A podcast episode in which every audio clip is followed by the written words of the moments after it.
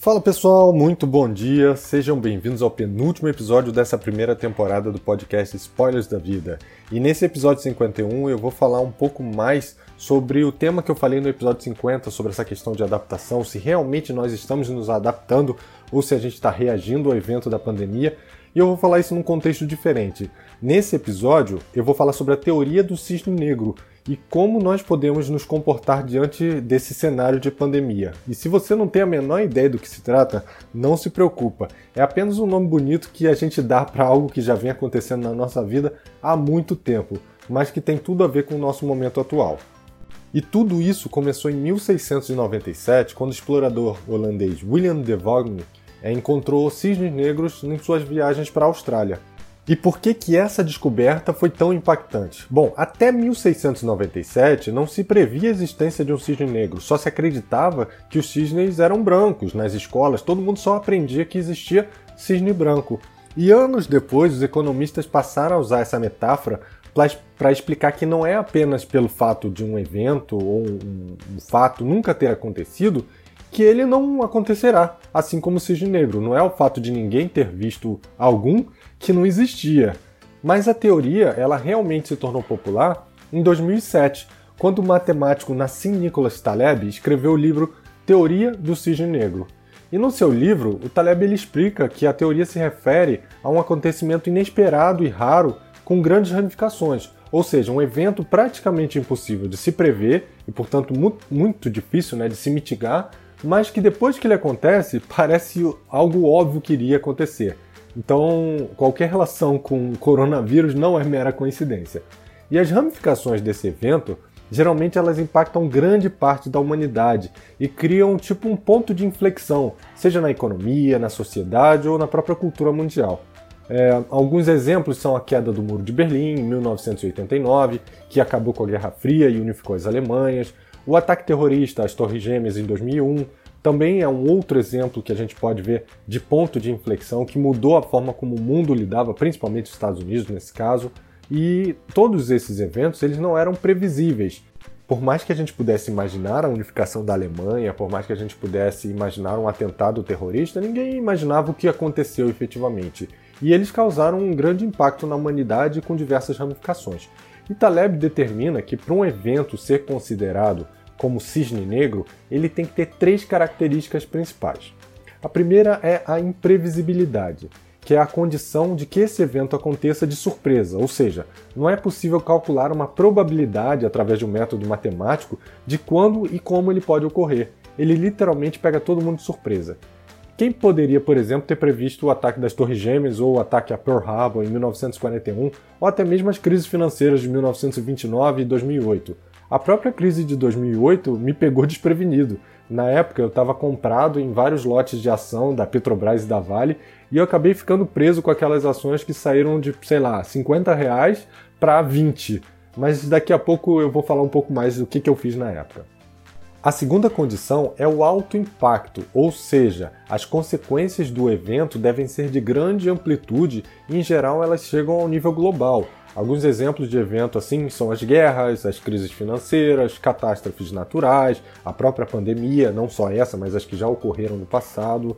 E para fechar, o terceiro ponto é a facilidade de explicar após o ocorrido. Apesar de ser algo imprevisível antes de acontecer, depois que acontece, é, se torna muito mais fácil enxergar o que estava por vir. É tipo um engenheiro de obra pronta que fala dos problemas óbvios, mas que não foram previstos. Então é mais ou menos isso. A gente não sabia que ia acontecer, mas depois que acontece a gente fala, ah, mas tinha todos esses sinais. Por exemplo, a crise financeira de 2008 era clara a bolha imobiliária que estava acontecendo. A própria crise do, do, do ponto com também foi, a de 1929 também foi. Enfim, todos esses eventos, quando você para para avaliar depois do acontecido, você vai ver que eles deram sinal.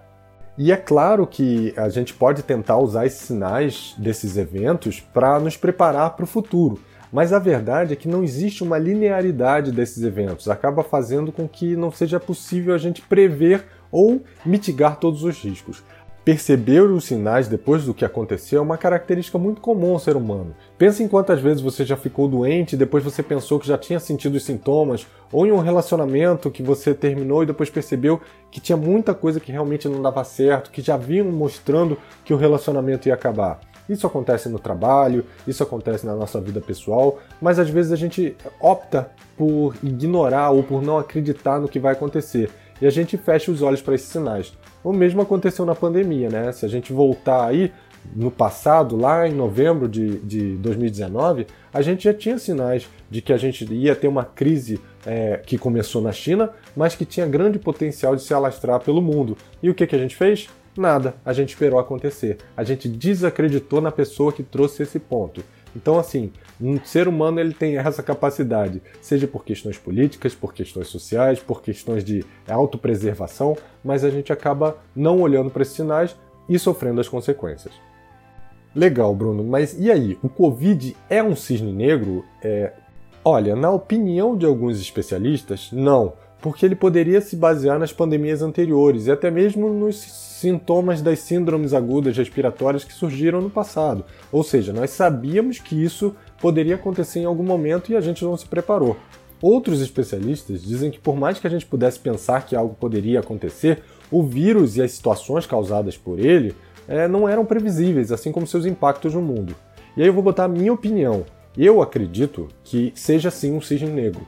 Porque, por mais que pudéssemos ter previsto a parte do vírus e até mesmo trabalhado em uma vacina focada no tipo de vírus semelhante, já que o próprio Covid já era conhecido antes dessa versão de 2019, ninguém poderia ter previsto os impactos devastadores na economia mundial e muito menos na sociedade como um todo.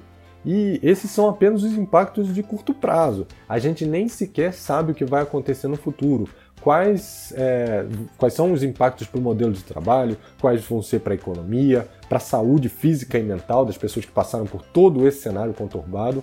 E aí, é, falando sobre esse cenário, eu chego no segundo ponto do episódio, que é como nós estamos lidando com esse cenário. E eu vejo praticamente quatro formas para lidar com esse cenário, e não só esse cenário, mas qualquer outro cenário da nossa vida. A primeira forma de lidar é sendo frágil, como um vidro. Qualquer coisa pode quebrar. Pessoas e empresas frágeis, elas tendem a quebrar, a passar por esse cenário caindo no caos, sofrendo com toda essa volatilidade porque elas estão buscando sempre a estabilidade. São pessoas ou empresas que dificilmente se adaptam a uma mentalidade de crescimento. Elas não conseguem, elas não conseguem ver as oportunidades que surgem ah, em meio às crises. E eu vi empresas que faliram, restaurantes que fecharam, pessoas que perderam a estabilidade emocional e não conseguiram lidar com tudo isso. E eu não vejo é, de uma forma pejorativa. Muitas pessoas e empresas nunca sequer souberam que eram frágeis. Então, nesse momento, foi um momento de consciência. Só que, infelizmente, elas não estavam preparadas. E tudo isso aconteceu, tanto para as empresas quanto para as pessoas. A segunda forma que eu vejo que a gente pode lidar é sendo robusto, sendo mais forte, como uma pedra, que dificilmente muda o seu estado, ela permanece igual, são pessoas ou empresas que agem de forma indiferente, tanto no momento de tranquilidade quanto nesse momento de caos. Elas até é, resistem a, no, nesse momento, até que haja, por exemplo, uma ruptura, mas é necessária uma pressão externa muito forte para que isso aconteça. Algumas empresas e restaurantes agiram assim, eles se mantiveram exatamente como eram antes da pandemia, não entendendo as mudanças que estavam ocorrendo, e até que as suas reservas financeiras acabaram e as suas contas continuaram chegando, e aí eles entraram num momento de quebra, né? A terceira forma de agir é sendo resiliente. E para quem não sabe o que é resiliência, é uma propriedade da física onde você pode pegar um objeto, deformar e depois de um tempo ele volta ao seu estado original. Então pensa, por exemplo, naquele pato de borracha que a gente usa como brinquedo para criança ou para cachorro, ou aquele travesseiro de viscoelástico que você amassa e depois de um tempo ele volta para o formato original. É mais ou menos isso. São pessoas ou empresas que se adaptam ao momento atual. Elas acharam um jeito de trabalhar, de lidar com a pressão do dia a dia, de cuidar da casa, de manter a empresa funcionando, mas no momento em que tudo isso passar, elas vão voltar a fazer as coisas exatamente do mesmo jeito que antes.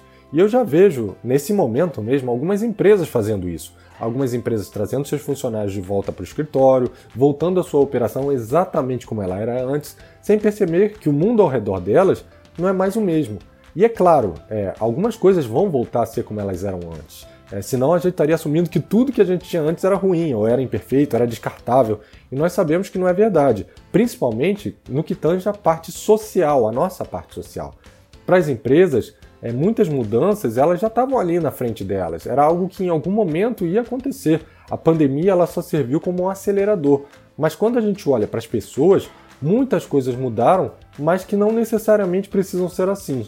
É, por exemplo, é claro que o ensino à distância ele é maravilhoso, poder estudar em qualquer lugar do mundo ou em qualquer escola do mundo a qualquer hora, mas será que para uma criança que está em formação esse é o cenário ideal, entende?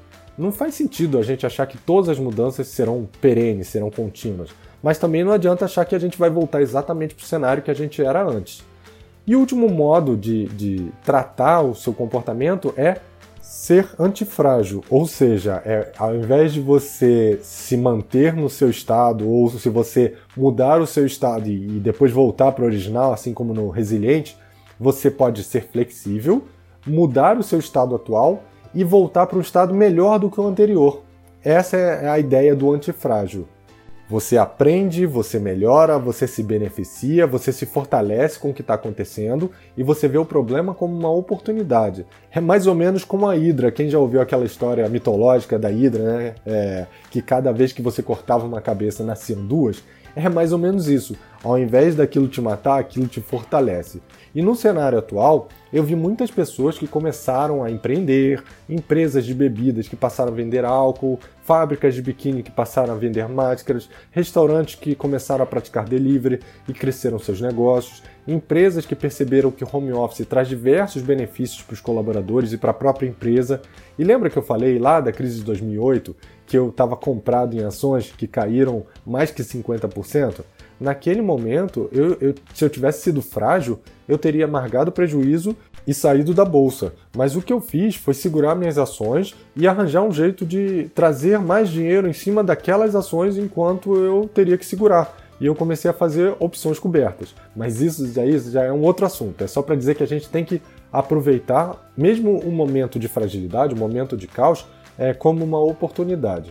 E aqui, para fechar, gente, um ponto importantíssimo. É, a gente não fica com comportamento, a gente não assume esse comportamento todos os momentos da nossa vida e nem é, em todos os cenários da nossa vida. A gente pode ter um comportamento antifrágil na vida pessoal, resiliente no trabalho ou vice-versa.